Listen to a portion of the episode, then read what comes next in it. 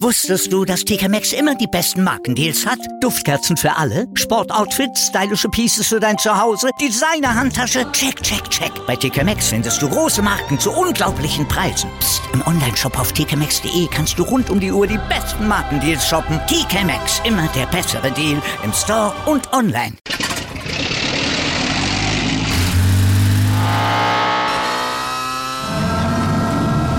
Von 0 auf 100. Aral feiert 100 Jahre mit über 100.000 Gewinnen. Zum Beispiel ein Jahr frei tanken. Jetzt ein Dankeschön, rubbellos zu jedem Einkauf. Alle Infos auf aral.de. Aral, alles super. Sind eigentlich wirklich alle anderen Sportarten so viel besser, so viel moralischer als der böse, böse Fußball? Äh, nein, also wer das behauptet, ist entweder naiv oder weltfremd. Also das sehen wir ja gerade im Eishockey. Auch da geht's ja in erster Linie ums Geschäft im Profibereich. Auch da sind Verträge ja nichts, was man unbedingt einhalten müsste. Ja, du sprichst zum Beispiel den Wechsel von Bundestrainer Toni Sönderholm nach Bern an, ne? Obwohl Söderholm. er... Söderholm. Was habe ich Sonderholm gesagt? Sonderholm. Ach so. Du sprichst den Wechsel von Bundestrainer Toni Söderholm nach Bern an, ne? obwohl er gerade erst kürzlich bis 2026 beim Deutschen Eishockeybund verlängert hatte. Ja, genau. Also wir sehen das bei allen Profisportarten. Ist natürlich nachvollziehbar, wenn so ein Top-Angebot von einem großen Club mit interessanter sportlicher Perspektive kommt. Klar wechselt man dann, vor allem wenn man bei einem Nationalteamtrainer ist, mit dem du ja nun nicht wirklich so viel reisen kannst und wo du vor allen Dingen auch ja davon abhängig bist, dass da tatsächlich mal alle Zeit haben, alles zusammenpasst. Ne? Also klar, da gehst du lieber in zu einem Club. Aber wenn man jetzt äh, nur auf gepackten Koffern auf ein besseres Angebot wartet, obwohl man ja erst sich kürzlich noch freien Willens dazu entschlossen hat, doch vier Jahre eigentlich beim Verband zu bleiben. Also das verstehe ich immer irgendwo nicht. Naja, das ist im Sport ebenso, vor allem eben im Profibereich. Das ist Geschäft und da kommt erstmal das Fressen, dann die Moral. Tja, und wir fragen uns heute, wenn Thomas Müller und Antonio Rüdiger zum WM-Start nicht fit werden würden, wäre das ein Problem? Wir sorgen uns um Frankreich und den Fluch des WM-Titelverteidigers. Was das genau ist, gleich bei uns. Außerdem stellen wir euch Onkel Chen vor, einen 50-jährigen chinesischen Extremsportler, Extremläufer und Extremraucher. Also quasi Mario Basler als Marathonläufer. Unfassbarer Typ, ja. Guten Morgen, also der, der Chen. Guten Morgen zum ersten Sportpodcast des Tages mit mir, Andreas Wurm und mit mir, mit Malte Asmus. Wir haben noch keine Kippe geraucht, also ich jedenfalls nicht heute. Ich werde es auch nicht tun. Aber ja. Nein, diesmal nicht. diesmal nicht. Aber gleich nach dem Opener. Äh, viel Rauch um nichts. da werden wir uns euch oder uns dann äh, dazu mal wieder hinreißen lassen, euch natürlich auf den sportlichen Stand jetzt zu bringen mit unserem SID Newsblog. Darüber spricht heute die Sportwelt. Stand jetzt. Die Themen des Tages im ersten Sportpodcast des Tages. Stand, Stand, Stand, Stand. Jetzt. Mit Andreas Worm und Malte Asmus auf meinsportpodcast.de. Top-Thema. So, der Auftritt im Oman gestern Abend, der hat jetzt nicht wirklich neue Erkenntnisse gebracht für Hansi Flick.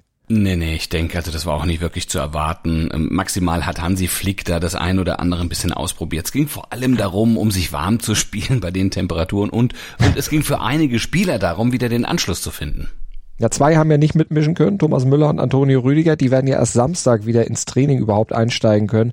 Ja, und dann wird man auch erst sehen können, ob sie bis zum WM-Start am Mittwoch, dann vier Tage später gegen Japan, dann überhaupt fit werden, ob sie bis dahin dann den Anschluss schon wieder gefunden haben. Ja, und wenn nicht, ne? Was würde das dann aus, aus deiner Sicht bedeuten für die deutsche Mannschaft, wenn Müller oder Rüdiger und oder Rüdiger nicht rechtzeitig fit werden würden? Welcher Ausfall? Was fändest du schlimmer? Also das Risiko, Müller auf jeden Fall spielen zu lassen, egal wie fit er ist, das wäre in jedem Fall größer, als ihn nicht spielen zu lassen. Klar, wir wissen alle, Müller ist ein Leader, wir mögen ihn ja auch. Galt ja auch immer als unverzichtbar. 118 Länderspiele, 44 Tore, das spricht natürlich für sich, aber Stand jetzt hat Flick auf der Position, wo Müller spielt, eigentlich jede Menge Auswahl. Da ist er bestens besetzt. Und wenn alle wirklich in Form sind, dann besteht kein Grund, mit einem nur halbfitten Müller irgendwelche Experimente dazu wagen. Und ich sehe auf der 10 sowieso momentan nicht Müller gesetzt, sondern ganz anderen, Jamal Musiala. Und dem kann Müller Stand jetzt in der Form, in der er ist, ohnehin nicht das Wasser reichen. Ein Ausfall von Müller wäre also durchaus verkraftbar und zu kompensieren, obwohl ich ihm gönne, dass er eigentlich eine ganzen, einen ganzen Haufen voll Tore schießt, denn er jagt ja schließlich den Rekord des Bombers der Nation, ja, beziehungsweise ähm, da kann er noch drankommen, aber möglicherweise mit, ich glaube, sieben Treffern würde er dann ähm, Miroslav Klose einholen. Also ja, ja. diese Weltmeisterschaft kann für ihn auch ein bisschen was bedeuten, aber also also bei Antonio Rüdiger, ne, da ist ja auch noch fraglich, ne? Äh, der mhm. war eigentlich als Abwehrchef gesetzt, ne? Ja, aber Stand jetzt ist er noch an der Hüfte verletzt, hat bisher nur individuell trainieren können und sein Ausfall, der würde Flick definitiv deutlich härter treffen als der von Müller. Also würde nämlich der laute Anführer in der Defensive fehlen, international erfahrener Mann, Mann von Real Madrid, und der ja auch mit Chelsea schon die Champions League gewonnen hat. Also schnell, zweikampfstark, Kopfballstark vom Gesamtpaket her. Allen anderen, die da sonst noch als Innenverteidiger mitgefahren sind, klar überlegen und den gleichwertig zu ersetzen. Also das wäre schon eine wirklich heftige Aufgabe für Flick und das wäre auch eine heftige Aufgabe für alle, die da dann an seiner Stelle spielen müssten. Analyse. Apropos ersetzen, die Franzosen haben ja eine ganze Liste an wirklich großen oh, Namen. Ja. ja. Didier Deschamps ähm, muss wirklich ein paar ersetzen. Pogba, Kanté, Kimpembe, Nkunku jetzt auch noch dazu. Äh, dazu kämpfte ähm, Benzema ähm, zuletzt mit Blessur und Griezmann findet im Nationaltrikot seit Monaten nicht zu einer brauchbaren Form. Ich meine, wenn du alleine diese Namen hörst und solche Ausfälle, ja. da fragst ja. du dich, wen liefern die da eigentlich noch hin? Aber die haben trotzdem ja noch genug. Das haben sie, aber es sieht trotzdem so aus, als würde der Fluch des Titelverteidigers mal wieder zuschlagen. Also dass eben der Weltmeister vom Fußballthron direkt bei der folgenden WM vier Jahre später in die sportliche Bedeutungslosigkeit abstürzt. Das hat es ja in der Geschichte schon einige Male gegeben. Naja, also wenn wir äh, diesen Absturz in der, also als Vorrunden ausdefinieren würden, dann gab es das schon sechsmal in der WM-Geschichte. Ja. Ja, und so ein Absturz, der folgte ja meist einem ganz eindeutigen Schema. Die einzigen Helden waren entweder alt, satt, manchmal auch ein bisschen arrogant geworden, aber es gab eben auch Phasen oder Fälle, wo dann auch Verletzungen eine Rolle spielte, wie eben jetzt gerade bei Frankreich. Ja, lass uns mal die sechs Absturzfälle durchgehen. Ja, es ging ja schon 1950 los mit Italien. Die waren als Titelverteidiger nach Brasilien gereist. Ja, okay, stimmt, aber deren Titel, der lag ja dank des Zweiten Weltkriegs schon zwölf Jahre zurück. Also so ein richtiger Titelverteidiger im klassischen Sinne waren sie natürlich nicht, aber die hatten ja noch ein anderes Handicap äh, vor dem äh, Weg oder vor der Reise nach Brasilien äh, zu verkraften gehabt. Die waren durch den Schock nach dem Flugzeugabsturz des Serienmeisters FC Turin im Jahr zuvor ja auch extrem geschwächt. Da war ja die komplette Nationalmannschaft, also das komplette Rückgrat der Nationalmannschaft mit verunglückt gestorben. Die fuhren also nur mit einer Notelf dann tatsächlich nach Brasilien und weil sie alle durch diesen Flugzeugabsturz des FC Turin traumatisiert waren, sind sie auch lieber per Schiff nach Brasilien gereist. Eben diese lange beschwerliche Fahrt haben sie auf sich genommen.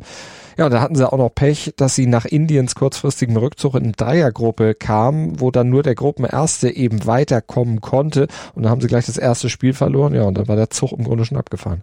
Ja. Brasilien hat so ein frühes Aus aber auch schon mal erlebt, ne? Ja. 1966 war das in England nach zwei Titelgewinnen in Folge, aber die Truppe, die war dann einfach unteraltert, ja, äh, überaltert, die waren in die Jahre gekommen, auf mehreren Schlüsselpositionen, ähm, waren wirklich, äh, da würde man sagen, eine Rentner, Rentnerband am Start. Dann verletzte sich auch noch Pelé ja. und die kamen auch mit der Härte der Vorrundengegner nicht wirklich klar und das ist halt so, wenn du den Brasilianern auf dem Fuß stehst und dann die Geschwindigkeiten fehlen, sie sind lang und klanglos rausgeflogen so wie Frankreich 2002 nach dem Gewinn der WM 98 und der EM 2000 und trotz Zidane, Henri Trezeguet, Desailly 0 zu 1 gegen Senegal, 0-0 gegen Uruguay und dann noch 0-2 gegen Dänemark zum Stand jetzt einzigen Mal in der Geschichte der WM, dass ein Titelverteidiger sogar ohne eigenen Torerfolg aus, rausgeflogen ist. Das ist fast schon eine Höchststrafe, muss man sagen. Ja. Das ist Demütigung. Aber gucken wir mal auf 2-10, ja. Ähm, das war in Südafrika da waren zum Beispiel wieder die Italiener dran. Ne? Die hatten in Südafrika im Kern auf die Weltmeister von 2006 gesetzt. Cannavaro, Gattuso, Pirlo, die waren alle jenseits der 30. Dann verletzte sich auch noch Rückhalt Buffon und dann wurden sie in der vermeintlich einfachen Gruppe mit Paraguay, mit Neuseeland und mit der Slowakei sieglos letzter. Mhm, passiert aber auch den Spaniern 2014 nämlich, die zuvor über Jahre hinweg ja die Fußballwelt wirklich dominiert hatten, zweimal Europameister geworden sind, einmal Weltmeister waren und äh, ja auch Xavi und Iniesta mit im Team hatten und dann verloren die 2014 in Brasilien 1 zu 5 gegen die Niederlanden. Die wurde richtig auseinandergenommen und dann zerfiel die gesamte spanische Dynastie da in ihre Einzelteile. Torwartlegende Iker Casillas, der drei Gegentore verschuldet in so einem Spiel. Das ist dem auch sonst nie passiert. Ja, und nach dem 0 zu 2 gegen Chile im zweiten Spiel, da war das Aus dann wirklich schon besiegelt. Ja, und 2018, da traf es dann die deutsche Nationalmannschaft. Ne? Jogi Löw wollte den Titel von Brasilien mit vielen alten Helden und einem dominanten Ballbesitzfußball erfolgreich verteidigen, aber das scheiterte am behäbigen, am auch selbstherrlichen und dann muss man sagen arroganten Auftritt der mhm. Jungs. Das 0 zu 1 gegen Mexiko wurde durch den spät erzwungenen 2 zu 1 Erfolg dann gegen Schweden zwar noch ein bisschen kompensiert, aber dann verliert die deutsche Truppe gegen den Underdog Südkorea. Und damit war dann auch der vierte Titelverteidiger binnen fünf WM-Runden in der Vorrunde ausgeschieden. Also die Chance ist erstmal statistisch groß, dass sich das jetzt in Katar auch nochmal wiederholt bei den Franzosen. Naja, wollen wir den äh, Teufel noch nicht an die Wand malen, aber Anfang Dezember sind wir da in der Frage auf jeden Fall sehr, sehr viel schlauer. Analyse. Und jetzt stellen wir euch noch Sheng Bangqiang vor, genannt Onkel Chen, 50 Jahre alt, Marathonläufer aus China, typischer Marathonläufer, so typische Figur auch für einen Langstreckenläufer hat er, sehr hager und der läuft gerne in einem orangenen Laufhemd, aber er hat noch einen anderen Spleen. Er hat nämlich beim Laufen stets ein ganz besonderes Accessoire dabei. Ja, sagen wir lieber zwei, Malte, weil er sie beide braucht. Also er hat ein goldenes Feuerzeug in der Hand und eine Schachtelkippe und eine Schachtel eine Schachtel Kippen, meine Herren. Bei Zigaretten bin ich raus, merkst du schon. Ja, ja aber, aber, aber hat sich ständig äh, da rausgefingert und ähm, macht ihn natürlich dann mit dem goldenen Feuerzeug auch an und raucht die. Und zwar während er läuft. Onkel Shen, also das ist sein Spitzname, so nennen sie ihn. Der ist Kettenraucher und Marathonläufer. Und zwar macht er beides parallel. Der ist quasi eine menschgewordene Dampflok, so ein Emil Zatopek, nur mit Qualm. Ja, also obwohl der raucht wie ein Schlot, also pro Marathon angeblich eine Schachtel, also alle zwei Kilometer eine, ist er verdammt ausdauernd, ne? Und noch ja. schnell, erst kürzlich hat er im Marathon in Xiamen gelaufen und hat da eine 3,28,45 hingelegt. Also 3,28,45, das war Platz 574 unter 1500 Startern. Ja, also das muss man alle Ehren wert. Ja, ja, und das mit 50. Ich das bin jetzt noch ein bisschen jünger. Ich, ich rauche aber auch nicht. Aber ich würde die Zeit nicht im im Ansatz hinkriegen. Ich würde nicht mal 42 Kilometer durchhalten, ob mit oder ohne Kippe. Malte, ich bin 50 und ich würde beim Marathon maximal zugucken, aber auch nicht mit einer Kippe in der Hand, zugegebenermaßen. Ja. Also nur ein Bier. Ja, genau. Der, der, läuft den Kilometer in etwas weniger als fünf Minuten. Ja, also das schaffe ich mit dem Fahrrad nicht. Der ist irre. Ja, und die Kollegen vom SED, die haben sich mal durch die Laufdatenbanken gewühlt und dann noch weitere Daten zu Onkel Chen zutage gefördert. Der läuft nämlich nicht nur Marathon, der läuft auch Ultrarennen und da ist er auch schon mal so zwölf Stunden unterwegs. Ja, da sollte aber dann schon mal eine, also eine Stange kippen einpacken, ne? Denn, also als Vorrat, weil ähm, die braucht er, bis er dann wirklich im Ziel ist. Ja, alle zwei Kilometer eine, das äh, wird dann schon, das geht dann schon in die Mengen da. Aber, äh, aber weißt du, warum der beim Rennen raucht? Also hm. das haben zumindest die Chinesen scherzhaft jetzt gesagt, weil der Smog da in den großen Städten so heftig ist, dann nutzt er die Zigaretten, um so ein bisschen frischere Luft zu bekommen. Das bringt der Sporttag. Stand jetzt. Am achten Spieltag der Euroleague sind beide deutsche Vertreter gefordert, aber Berlin trifft als Tabellenzehnter auswärts auf Real Madrid. Bayern München ist derzeit 16. und braucht gegen Olympiakos Piraeus dringend einen weiteren Sieg. Beide Partien beginnen 2030. Und in der DEL, da kommt es zum Spitzenspiel. 1930 fordert der Tabellenvierte Fishtown Penguins Bremerhaven, das ist immer noch der geilste Name im Sport, äh, den Spitzenreiter Red Bull München heraus. Beide Teams gut in Form, haben ihr jeweils letztes Spiel für sich entschieden. Naja, Fishtown Penguins, ne? Also man, man lacht da so, ne? Also ich, ich, ich kann mich erinnern, es gab Jahre, da waren die so ein Kanonenfutter und jetzt gibt's ein Fishtown Penguins Spitzenspiel gegen Red Bull. Das ist aller Ehren wert, muss ich sagen. Also, wobei nach Bremerhaven jetzt auch nicht die ausgewiesene Eishockeystadt ist. Naja, also ihr entscheidet euch morgen früh ab 7.07 Uhr und dann hoffentlich wieder für uns im Podcatcher eurer Wahl. Einfach abonnieren, dann ab 7.07 Uhr reinhören, nichts verpassen und natürlich gern auch bewerten. Wir hören uns auf jeden Fall morgen, würde ich sagen. Gruß und Kuss von Andreas Wurm und Malte Asmus. Und Pinguins ist doch eigentlich auch noch total falsch. Eigentlich heißt das doch im Englischen Penguins und nicht Pinguins. Also das ist so ein komischer Mischmasch, wer sich das ausgedacht ja, ja, hat. Ja, ja, also und, und das Bremerhaven, ne? In, in, in der ja. Eishockeystadt. Das ist bekannt für alles, nur nicht für Eishockey. Aber ist gut. Und nicht für Englisch offensichtlich. Ja.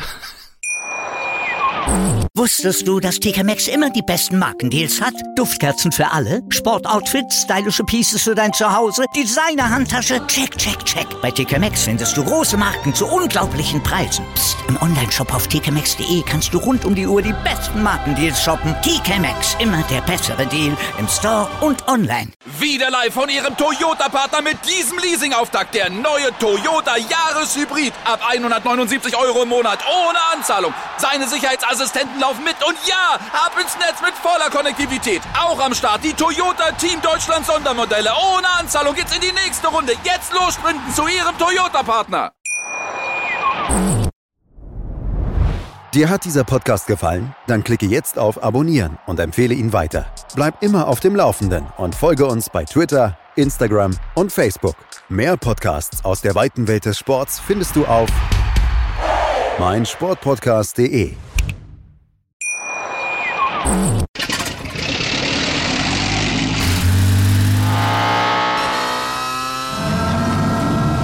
Von 0 auf 100. Aral feiert 100 Jahre mit über 100.000 Gewinnen. Zum Beispiel ein Jahr frei tanken. Jetzt ein Dankeschön, rubbellos zu jedem Einkauf. Alle Infos auf aral.de. Aral, alles super.